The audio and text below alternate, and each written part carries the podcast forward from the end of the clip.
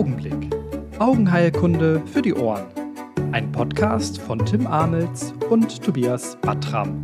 Unterstützt von Omnivision. Hallo Tim. So langsam neigen sich die akuten Notfälle in der Augenheilkunde zu Ende. Zum Glück gibt es ja wirklich nicht so viele, wo es auf Minuten oder Stunden ankommt. Und als nächstes wird es Zeit für den vermutlich unangenehmsten Notfall, die Endophthalmitis. Also eine Endophthalmitis ist ja jetzt so in 75 Prozent der Fälle schmerzhaft, aber ich meine, Glaukomanfall oder traumatische Verletzung kann auch mindestens genauso unangenehm sein. Ja, ja, ja, ich meine jetzt ja auch sein. nicht für den Patienten, sondern unangenehm für uns. So. Denn leider ist die häufigste Ursache für eine Endophthalmitis der Augenarzt oder die Augenärztin. Seitdem ich operiere, ist es öfter mal in der Frühbesprechung ein bisschen unangenehm. Dann wird ein Patient aufgenommen mit Endophthalmitis und dann denke ich, oh, Mickey Maus und Goofy, na klar habe ich die letzte Woche operiert. Bis jetzt ist es noch nie vorgekommen, aber einmal sagt einmal das Herz in die Hose, einmal sagt es immer runter. Du hörst den Namen ja. und denkst dann, ah, den habe ja, ich Ja klar, jeden Meier und Müller denke ich, ja, das war ich genau. letzte Woche. Klar. Aber bis jetzt ist es noch nie so weit gewesen, aber. Am häufigsten tritt so eine Endophthalmitis ja nach OP auf, also nach intravitrealer Injektion oder nach Kataraktoperation. Das ist dann eine exogene Endophthalmitis. Die unterscheidet man von einer endogenen Endophthalmitis, die bei einer systemischen Infektion durch den Blutstrom in das Auge gelangt. Und die relativen Zahlen der exogenen Endophthalmitis sind seit einigen Jahren durch verbesserte Abläufe, Hygienemaßnahmen zum Glück rückläufig. Mittlerweile nur etwa einer von 2500 nach Kataraktoperation und einer von 6000 nach einer IVOM. Bei der Einführung der IWOMs in Deutschland, so in den 2000er Jahren, da war die Inzidenz noch bei 1 von 3300 nach einer IWOM, also fast doppelt so viel. Aber obwohl das Risiko pro Eingriff sinkt, sind die absoluten Zahlen aufgrund der Zunahme der Eingriffe leider steigend. Ja, das ist schon krass, wenn man bedenkt, dass jedes Jahr in Deutschland mittlerweile 1,5 Millionen IWOMs gegeben krass. werden. Und vor 20 Jahren, vor halt nur 20 Jahren waren das ein paar tausend. Das war dann hier Corticosteroide bei Makulaödem oder halt eben die Antibiotika bei einer Endophthalmitis mhm. nach einer Kataraktoperation dann. Da waren die Injektionen also noch die Lösung und nicht das Problem für die Patienten. Aber auch nach jedem anderen intraokularen Eingriff kann es natürlich zu einer Endophthalmitis kommen. Zum Beispiel tritt klassisch eine Endophthalmitis nach einer filtrierenden Glaukomoperation später und auch weniger akut auf und auch mit einem anderen Erregerspektrum als die akute postoperative Endophthalmitis. Genau, das ist ganz spannend, wenn man sich das Erregerspektrum von Endophthalmitiden jeder Genese, also nicht nur postoperativ, mal genauer anschaut, dann findet man trotzdem noch zu 85 Prozent Gram-positive Keime, also Bakterien. Zu 10% auch Gram-negative Bakterien und zu 5% Pilze, die dann halt in das Auge verschleppt wurden. 5% nur. Ähm, die Zahlen waren jetzt aus einer 25-jährigen Analyse aus New York mit 911 betroffenen Augen. Aber andere Studien zeigen dann ganz ähnliches Bild. Teilweise sogar 100% Gram-positive Bakterien bei postoperativer Endophthalmitis. Ui. Das Erregerspektrum ist auch in Nordamerika und Westeuropa gleich. Aber es ist ganz spannend. Studien aus anderen Teilen der Welt mit einem anderen Klima haben dann mhm. doch ganz, ganz andere Sachen. Muss man immer bedenken, wenn man sich eine Studie aus Indien anguckt oder sowas. Klar. Ähm, die haben auch viel mehr Erfahrung mit Pilzen und, und sowas. Also wir merken uns, bei uns ist die Endophthalmitis positiv, also Gram-positiv. Und von den typischen Bakterien haben wir ja alle schon gehört, weil sie ja recht weit verbreitet sind und auch bei uns auf der Haut vorkommen. Ne? Also Staphylococcus epidermidis, Coagulase negativer Staphylococcus, Staphylococcus aureus, Streptococcus viridans und als negatives Beispiel mal Pseudomonas. Ja, alles Bakterien, die man, die man kennt, schon gehört hat und die mit dem Patienten oder vielleicht eher gesagt auf dem Patienten mit in den OP kommen, aber nicht in das Auge kommen sollen. Das wäre gut. Und der wichtigste Punkt ist hier echt das Abwaschen. Studien konnten zeigen, dass das signifikant die Endophthalmitis-Rate senkt. Bei topischen Antibiotikagaben vorher zum Beispiel, wenn man jetzt sagt, einfach zwei Tage vor der OP tropfen, genau. konnte das nicht gezeigt werden. Dafür benutzen alle weltweit eigentlich Povidoniod. 5% scheint die optimale Konzentration im Bindehautsack zu sein und 10% zum Abwaschen der periokulären Region, also für die Haut drumherum, insbesondere der Wimpern. Spannend ist, dass durch Besonderheiten der Bindungseigenschaften niedrige Konzentrationen schneller wirken als höhere Konzentrationen. Also 1% wirkt jetzt schneller als 5%, aber müsste dann auch öfter wiederholt werden, weil es halt sonst zu schnell äh, aufgebraucht ist. Genau, die Einwirkzeit von Jod ist sowieso so ein ganz großes Thema. Bei 5% sollte die mehrere Minuten betragen, was so manchmal zu manchen ne? High-Volume-Kliniken mit IVOMs nicht so ganz zu passen scheint. Studien zeigen uns, nach 60 Sekunden sind 96,7 Prozent der Bakterien tot. Da geht noch ein bisschen was. Und über die optimale Zeit wurde halt wirklich viel geforscht, aber für das 5%ige sind es auf jeden Fall mehrere Minuten. Man findet so drei Minuten, auch mal fünf Minuten, die dann da empfohlen werden. Und auch dann ist die Oberfläche nicht zu 100% steril. Aber trotzdem ist dann das Risiko für eine Endophthalmitis um ein Vielfaches gesenkt, weil die Wahrscheinlichkeit, dass man einen Keim erwischt, einfach minimal wird. Genau, und der hohe Stellenwert und die weltweite Verbreitung vom Povidon-Iod basiert auf ein ganz paar optimalen Eigenschaften. Es ist leicht anwendbar und herstellbar, sehr günstig und wirkt bakterizid und auch fungizid und wirkt auch eigentlich recht schnell. Also zumindest wurde das historisch immer als großer Vorteil angeführt. Genau, das steht immer überall und mittlerweile ist es uns zu langsam. Aber äh, mein gümmeliger Ford Fiesta ist ja mittlerweile auch schneller als der allererste Porsche, der verkauft wurde. Aber gut, immerhin, immerhin hast du ein Auto.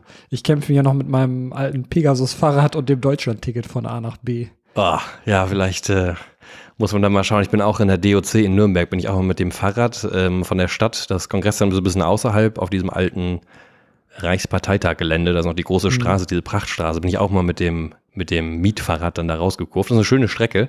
Aber wenn man dann vor der DOC ankommt, dann sieht man, dass Ophthalmochirurgie sich auch lohnt. Also dann ist das bald kein Deutschland-Ticket ah, ja. mehr, dann kann das auch ein Porsche oder ein anderes schönes Auto werden. Ich habe kurz mhm. überlegt, ob ich mal meinen vierjährigen Sohn mitnehme. Dann ist das die deutsche ophthalmologische Carshow für ihn und dann stehen wir draußen auf dem Parkplatz und schauen uns die schönen Autos an und gehen gar nicht zu den Ständen. Also das ist schon, äh, da ist, da ist noch einiges möglich später. Vielleicht auch einfach ein Deutschland-Ticket erste Klasse. Ist dann klimafreundlicher. Genau, das wäre wär schon mal ein erster Schritt für mich. Povidon steht übrigens für Polyvinylpyrrolidon. Ein Molekül, das eine hohe Affinität hat für die Zellwände von Bakterien und das Jod transportieren kann. Und dadurch kommt das Jod dann genau an die richtige Stelle und kann dort seine bakterizide Wirkung entfalten, indem es die Zellwände porös macht. Genau, dazu muss man sagen, dass Povidon-Jod die schleimhautverträgliche Weiterentwicklung von älteren Jodtinkturen ist. Tinktur klingt auch nach einem Wort, was schon einen Tag älter ist. Ja, früher war das halt eine Jodtinktur, die man da verwendet hat am Auge. Trotzdem bleibt Jod toxisch für nachwachsende Zellen. Das heißt, am Auge bekommen wir Probleme am kornealen Epithel. Das ist ja das, was sich da am schnellsten Nachwachs, regeneriert. Ja. Und bei Patienten treten deswegen fast immer Schmerzen nach der Anwendung auf und bei einigen auch so eine deutliche fluorpositive Stippung der Hornhaut. Viele Patienten sagen ja aber auch dann, sie haben eine Jodallergie. Aber das, äh, das lassen wir nicht so gelten. Denn Jod ist ja lebenswichtig für die Produktion der Schilddrüsenhormone nämlich. Und eine echte Allergie gegen Jod, das ist ja beim Menschen dann gar nicht plausibel. Es könnte höchstens eine Allergie gegen das Povidon-Molekül sein. Und da gibt es wohl auch einzelne Fallberichte von echten anaphylaktischen Reaktionen. Dass sich aber das Auge mies anfühlt nach der Anwendung, sollte jetzt nicht mit einer Allergie verwechselt werden, denn das ist halt die Toxizität auf die nachwachsenden Zellen, die du eben beschrieben hattest. Genau, und äh, Povidon selbst ist jetzt nicht sehr allergen, also Allergen sind wirklich extrem selten. Äh, das Molekül ist auch sehr weit verbreitet, also ähm, als Bindemittel in Waschmittel, im Nahrungsmittel sogar als E1201, genau. in Zahnpasta, in Tabletten und selbst in befeuchtenden Augentropfen. Also es ist wirklich unwahrscheinlich, dass jemand den Erst- oder den Zweitkontakt mit dem Stoff hat, wenn er jetzt eine Kataraktoperation oder eine Ivon braucht. Wobei es sei denn, es ist eine kongenitale Katarakt. Ja, aber, aber selbst die, weil bei frisch gebackenen Eltern läuft die Waschmaschine durchgängig, weil keine Windel ist den hoch Hochdruckkräften von Menschenbabys gewachsen. Äh, aber vielleicht muss man einfach dieses magische Bindemittel Polyvinylpyrrolidon auch in der Windel verarbeiten. Dann bleibt alles gebunden. Du, ich glaube, das geht mir jetzt ein bisschen zu weit hier. Ich, ich glaube, ich möchte nicht diese, diese, die auftretende Braunfärbung bei der Desinfektion äh, nächstes Mal mit irgendwas das anderem Das wollen wir nicht assoziieren. Ne? Nee, genau, das ist auch, oh Gott. Aber es gibt ja genug Leute, die bestehen darauf, dass sie so eine Povidon-Jodallergie haben und das nicht vertragen, nicht mehr wollen. Es ist natürlich unangenehm, aber ich würde immer empfehlen, noch nochmal über die normale Toxizität aufzuklären und dann eine intensive Pflege der Augenoberfläche zu probieren, am besten mit sterilen Einzeldosen direkt nach dem Eingriff, weil die Datenlage spricht einfach eindeutig dafür, dass man immer Povidon Jod nutzt. Wenn aber gar nichts zu machen ist, gibt es auch ermutigende Daten für wässriges Chlorhexidin. Ähm, da muss man dann auf die richtige Anwendung achten, aber das ist prinzipiell auch möglich. Ich glaube, es geht bei vielen Patienten auch gar nicht darum, dass sie eine Allergie haben oder nicht, sondern einfach um das Gefühl, was die Patienten haben. Und wenn du sagst, es gibt keine Allergie, dann fühlen die sich, glaube ich, nicht besonders gut aufgehoben. Wenn du aber sagst, hm, verstehe, okay, dann haben wir für äh, Patienten wie sie haben wir was ganz anderes, Besonderes, was ganz gut vertragen wird, dann fühlen sie sich einfach viel, viel besser aufgehoben und sind dann, das erhöht natürlich dann auch die Therapieadherenz. Okay, also die End of Termitis-Folge startet mit fünf Minuten über präoperative Desinfektion, aber ist ja auch einer der wichtigsten Punkte, da die Operation natürlich der häufigste Grund für die End of Termitis ist. Es gibt aber ja noch andere Gründe für die End of Termitis, wie zum Beispiel Trauma, da findet man auch häufiger Pilze oder so ausgefallenere Keime, oder eine Keratitis, die, wie man es so liebevoll nennt, durchwandert. Eine Durchwanderungskeratitis kann auch eine Endophthalmitis auslösen. Genau, und was selten auch mal wandert, ähm, ist dann ein Pilz im Körper bei einer systemischen Infektion und der wandert dann auch mal ins Auge äh, für eine endogene mykotische Endophthalmitis. Das Ganze ist zum Glück aber vergleichsweise selten. Es gibt ja immer wieder mal Konsile von den Intensivstationen mit der Frage nach Fundoskopie bei systemischer Candida-Infektion. Und ich hatte tatsächlich auch schon mal einen Fall, wo dann tatsächlich eine Endophthalmitis vorlag. Genau, in der aktuellen interdisziplinären Leitlinie, auf die sich die Intensivmediziner da immer berufen, wird die Phonoskopie bei jeder systemischen Candida-Infektion gefordert. Aber das basiert darauf, dass Studien gezeigt hatten, dass zu 10% eine Chorioretinitis und zu 1% eine mhm. Endophthalmitis auftritt bei einer systemischen Candida-Infektion. Das Ganze ist letztens Jahr so ein bisschen in den Fokus gerückt, weil die AAO, also die amerikanische Ophthalmologische Gesellschaft, ähm, hat den Nutzen dieses Screenings mal neu bewertet und meint eigentlich, dass es dem Aufwand nicht mehr wert ist, weil A, die modernen Antimykotika ähm, so gut sind, dass seltene ophthalmologische Therapie erforderlich wird mhm. und die angegebenen Inzidenzzahlen in diesen Studien sind wohl zu hoch, weil man sieht halt häufig bei intensivmedizinisch behandelten Patienten fundoskopische Veränderungen, Kottenwohlherde, verschiedene Sachen, aber nicht alles, was da beschrieben wurde, war jetzt zwangsläufig mhm. eine Pilzinfektion. Ähm, und ich glaube, die DOG hat sich zu dem Thema noch gar nicht äh, richtig positioniert. Und aktuell gehen wir weiter auf die Intensivstation und schauen mal drauf. So häufig ist das Ganze ja nicht. Ja. Nee, und der eine Fall äh, hat sich auch schon mal gelohnt. Also der war sehr eindrücklich und lehrreich. Ich auch gesehen. Ja, ne? wir haben den mehrfach kontrolliert. Das Die ganze Klinik hat den, glaube ich, gesehen. Beidseits sogar. Äh, ne? ja, genau. Also beidseits, chorioretinale und Glaskörperinfiltration. Man konnte da so eine richtige organisierte Struktur rumschwimmen sehen. So habe mich ein bisschen an meinen Südfrankreich-Urlaub erinnert. ähm, ich habe ich kaufe da äh, Kombucha immer. Äh, also dieser vergorene Tee mit einem Pilz vergorener Tee. Und da ist in Frankreich kann man den unpasteurisiert kaufen. In Deutschland habe ich es ja noch gar nicht gesehen. Da schwimmt dann wirklich noch der Pilz so richtig in der Flasche rum, je nachdem, wie viel dann da drin ist. Mmh, richtig lecker. Schön aus Monteroux. Klingt jetzt ähm, gar nicht so lecker, aber. Ist okay. mega. Ist auch gesund, ist auch probiotisch, also super Getränk, schmeckt auch toll. Aber was macht man denn, wenn man das jetzt im Auge sieht und nicht im Getränk vom Kombucha-Koch deines ich weiß Vertrauens? Nicht, ob ich diese Assoziation hier möchte. Naja. Also man therapiert systemisch mit Antimykotika, was die Patienten, die wir auf der Intensivstation anschauen, ja eh schon bekommen. Falls man eine Erstdiagnose stellen sollte, ist natürlich die sofortige interdisziplinäre Fokussuche erforderlich. Ja, natürlich, dann geht es um Leben und Tod. Ne? Da muss, ja. man, muss man gucken, wo das herkommt. Die modernen Antimykotika, zum Beispiel Voriconazol, erreichen mittlerweile ja auch gute Wirkspiegel im Auge. Ophthalmologisch kann man Antimykotika aber auch intravitreal verabreichen oder vitrektomieren. Das sind dann aber Einzelfallentscheidungen, weil es für so spezielle Fragestellungen jetzt keine Daten gibt. Aber für die viel häufigeren exogenen bakteriellen Infektionen, da gibt es ja eine Studie, wie gehen wir denn da vor? Muss man da vitrektomieren eigentlich? Du willst ähm, sicher auf die eine randomisierte Studie zur Therapie der Endophthalmitis hinaus, die es gibt, die EVS, also Endophthalmitis mhm. äh, Vitrectomy Study. Publiziert wurde die 1995 und alle Patienten da hatten eine Endophthalmitis postoperativ sechs Wochen, innerhalb von sechs Wochen nach Kataraktoperation. Aber bevor man jetzt entscheidet, vitrektomieren oder nicht, muss man erstmal das klinische Bild erkennen und wissen, was los ist. Aber was ist denn typisch? So, wenn die jetzt kommen, postoperative Endophthalmitis, typische Gram-positive Keime, was erwarten wir denn? Also die beiden Studien zeigen, dass circa ein Drittel der Patienten innerhalb von ein bis drei Tagen Beschwerden entwickeln. Zwei Zahlen, die man sich schön merken kann. Ein Drittel der Patienten, ein bis drei Tage. Ein weiteres Drittel entwickelt dann vom vierten bis siebten postoperativen Tag Beschwerden. Und dann nochmal geteilt, ein Sechstel noch innerhalb der ersten beiden Wochen und ein Sechstel dann noch innerhalb von sechs Wochen. Okay, die Prozentzahlen unterscheiden sich natürlich so ein bisschen von Studie zu Klar. Studie, aber so kann man sich zumindest richtig gut merken. Ein Drittel in den ersten drei Tagen, zweites Drittel in den nächsten drei Tagen oder vier Tagen und dann ein Sechstel, das sind diese Späten, die länger als zwei Wochen brauchen. Ne? Also der allergrößte Teil kommt innerhalb von zwei Wochen. Ne? Also fünf Ja. Sechstel kommt innerhalb von zwei Wochen. Aber mit welchen Beschwerden kommen die denn? Also über 90 Prozent bemerken natürlich eine Sehminderung, das ist das häufigste, gefolgt von Schmerzen bei so 70 bis 80 Prozent der Patienten. Genau, und wir sehen dann genauso häufig ein Hypopion, also auch 70 bis 80 Prozent der Fälle, sowie Glaskörpertrübung und ein rotes Auge. Was wir eigentlich immer sehen müssen, ansonsten wird es schwer, eine Diagnose zu stellen, sind Zellen in der Vorderkammer.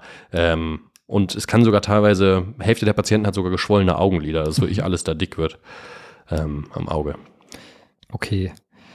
Ähm, mal angenommen, jetzt kommt in meinem Nachtdienst ein Patient mit Visusminderung bei einem schmerzenden roten Auge und ich sehe ein Hypopion und kann nicht gut weiter reinschauen. Was soll ich denn jetzt machen? Ja, zuerst natürlich immer die Anamnese. Also äh, die meisten Patienten werden dir sagen, dass sie vor ein paar Tagen operiert wurden und jetzt haben sie Schmerzen, aber aus Erfahrung, Klar. Das werden nicht alle machen. Manche werden sich einfach hinsetzen und sagen, mein Auge tut weh. Ähm, aber wenn der Patient jetzt sagt, okay, vor fünf Tagen habe ich eine, äh, eine IVOM bekommen, dann sollte man sich das Ganze natürlich klinisch anschauen und äh, nach den Zeichen suchen, Visus überprüfen und dann eventuell noch einen Ultraschall machen, wenn man Genau. nicht reingucken kann, weil dann kann man gut die Glaskörperbeteiligung beurteilen. Aber dann sollte man sich auch schnell darum kümmern, dass die Therapie gestartet wird. Das ist ein zeitsensitiver Notfall. Ähm, die Bakterien im Auge vermehren sich exponentiell und da sollte man das schnellstmöglich stoppen. Wie man therapiert, ist aber sehr spannend, beziehungsweise überhaupt nicht spannend, weil das eine Sache ist, auf die sich die ganze Welt geeinigt hat. Die empirische antibiotische Therapie sollte im Glaskörper erfolgen, also als IVOM, und zwar mit 1 Milligramm Vancomycin und 2,25 Milligramm Ceftazidim, jeweils in einem Volumen von 0,1 Milliliter. Genau, also das wird wirklich auf der ganzen Welt so gemacht und ist auch in weit über 90 Prozent der Fälle wirksam. Vancomycin wirkt im Gram-positiven Bereich und Ceftazidin zusätzlich auch gegen Gram-negative Bakterien, sodass man eigentlich alles abgedeckt hat. Trotzdem sollte man aber zusätzlich vor der Antibiotikagabe eine Probe gewinnen für die Mikrobiologie, um eben den Erreger und dann auch eventuelle Resistenzen zu bestimmen. Und hier gilt, dass die Glaskörperproben zu etwas mehr als der Hälfte eine Kultur mit Resistenzbestimmung ermöglichen, die Vorderkammerpunktion aber bei nur einem Viertel der Fälle. So eine Probeentnahme aus dem Glaskörper ist übrigens gar nicht so einfach aufgrund der Viskosität und der Klebrigkeit vom Glaskörper. Also da kann man nicht einfach so mit einer Nadel rein, weil der Glaskörper halt so ganz klebrig zusammengehalten ist. Wenn man das machen würde, dann würde man so einen Strang erzeugen, der dann zu der Öffnung ziehen würde, die man im Bulbus für die Probeentnahme gemacht hat, wie so ein Docht. Und entlang dieses Dochtes könnten dann natürlich Bakterien ins Auge hineinwandern. Und deswegen werden die Proben dann mit einem Vitrektom entnommen und nicht einfach mit einer Nadel. Einfach mal eine Nadel ins Auge rein und dann da irgendwie Glaskörper rausziehen, ist nicht einfach. Und man bekommt auch keine richtige Probe. Und im schlimmsten Fall macht man noch einen Netzhautriss durch eine iatrogene Glaskörpertraktion. Wenn der Glaskörper geformt ist, kann man den gar nicht rausziehen. Und mit dem Vitrektom kann man die Probe trocken oder feucht entnehmen. Was heißt denn trocken nehmen? Das heißt, es ist keine Infusion am Auge gestartet oder ähm, angeschlossen. Das heißt, man zieht die Probe und dann fällt das Auge tatsächlich auch erstmal zusammen, wenn man die Probe nimmt. Der Hintergrund ist für die Mikrobiologie sind die trockenen Proben, wo der Glaskörper nicht durch Infusionslösung verdünnt ist, am besten, aber Spaß macht das Ganze nicht. Es gibt auch noch die Möglichkeit, eine feuchte Probe zu nehmen, bei der die Infusion das Auge ganz normal wie bei jeder Vitrektomie tonisiert. Sensitivität ist dann natürlich etwas reduziert. Aber der Bulbus ist ja dann dafür gut tonisiert. Das war so der Konsensteil. Probe brauchen wir, Antibiose brauchen wir, Vancomycin, Ceftazidin im Glaskörper. Alles weitere ist kontrovers. Wir haben uns gefragt, Vitrektomieren ja oder nein? Also die Studienlage ist eindeutig. Ach so, ja dann. In der Endophthalmitis Vitrectomy Study, IWS, wurde, wie der Name sagt, genau diese Frage geklärt. Es konnte nämlich gezeigt werden, dass Patienten mit einem Visus von Lichtschein bei Vorstellung von einer frühen Vitrektomie profitiert haben. Bei Patienten, die Handbewegung sehen konnten oder besser, konnte allerdings kein Vorteil gezeigt werden. Genau, man muss dazu sagen, die Studie hat eine ganz eigene Wissenschaft aus der Testung von Handbewegungsvisus gemacht. In 60 Zentimeter Abstand wurde fünfmal eine Bewegung mit einer Lichtquelle ausgeführt und davon mussten dann vier richtig erkannt werden. Dann hattest du ein Handbewegungsvisus, ansonsten nicht. Aber mittlerweile gibt es halt auch andere Meinungen. Ähm, in der Leitlinie von der European Society for Cataract and Refractive Surgery wird halt durchaus eine Vitrektomie als Goldstandard empfohlen. Also immer, auch bei besserem Visus. Auch bei besserem Visus. Hm. Das ist natürlich seltsam, dass die ESCRS hier abweicht. Aber warum macht sie das? Dafür werden gute Gründe angeführt. Einerseits hat sich nämlich die Technik weiterentwickelt, aber wie besprochen ist in den allermeisten Fällen sowieso ein Vitrektom im Auge, um eben die Probe zu entnehmen. Und bei vielen auch eine Infusion, um das Auge halt nachzutonisieren, wenn da die feuchte Probe genommen werden soll. Naja, und dann fehlt ja eigentlich nur noch ein Trokar und dann hat man Licht und dann kann man eine Vitrektomie machen. Genau, und die ESCRS-Leitlinie empfiehlt dann die weitere Vitrektomie so weit wie möglich unter den schwierigen Umständen, also eine Core-Vitrektomie bei instabilen Verhältnissen, wenn man nicht viel sieht. Erfahrene Operateure können vielleicht eine ganze Vitrektomie durchführen mit hinterer Glaskörperabhebung, aber oftmals ist die Sicht tatsächlich zu schlecht oder das Risiko für eine iatrogene Netzhautverletzung einfach zu hoch. Die Idee dahinter äh, ist, dass Toxine Bakterien, Immunzellen und Zytokine, die alle weiter die Netzhaut und das Auge, Auge schädigen, schädigen würden, entfernt werden. Und wie man vorgeht, das hängt natürlich auch noch von den vorliegenden Möglichkeiten ab. Also die Antibiotika, die sollten in jeder Klinik notfallmäßig gegeben werden können, aber eine Vitrektomie ist jetzt vielleicht nicht zu jeder Zeit immer sofort möglich. Es gibt noch eine andere Frage, die ich mir hier stelle. Und zwar, und zwar das Thema Corticosteroide weil der Schaden am Auge entsteht ja nicht nur den, durch den Keim selbst, sondern auch durch die Reaktion vom Immunsystem. Vielleicht sollte man das mit Cortison ja bremsen, oder nicht? Ich glaube, du weißt die Antwort auf diese Frage, aber diese Folge wird ein bisschen lang, wenn wir das jetzt noch dahinter ran machen. Deswegen würde ich sagen, teilen wir das einfach in zwei Folgen auf. Niemand weiß die Antwort auf diese Frage. Das ist eine Kontroverse, schon unsere zweite. Und ich würde sagen, dann klären wir die in zwei Wochen und äh, gucken mal, was wir dazu rausfinden können. Klären die zweite Kontroverse in zwei Wochen. Das war Augenblick. Vielen Dank fürs Zuhören und vielen Dank an Omnivision für die Unterstützung.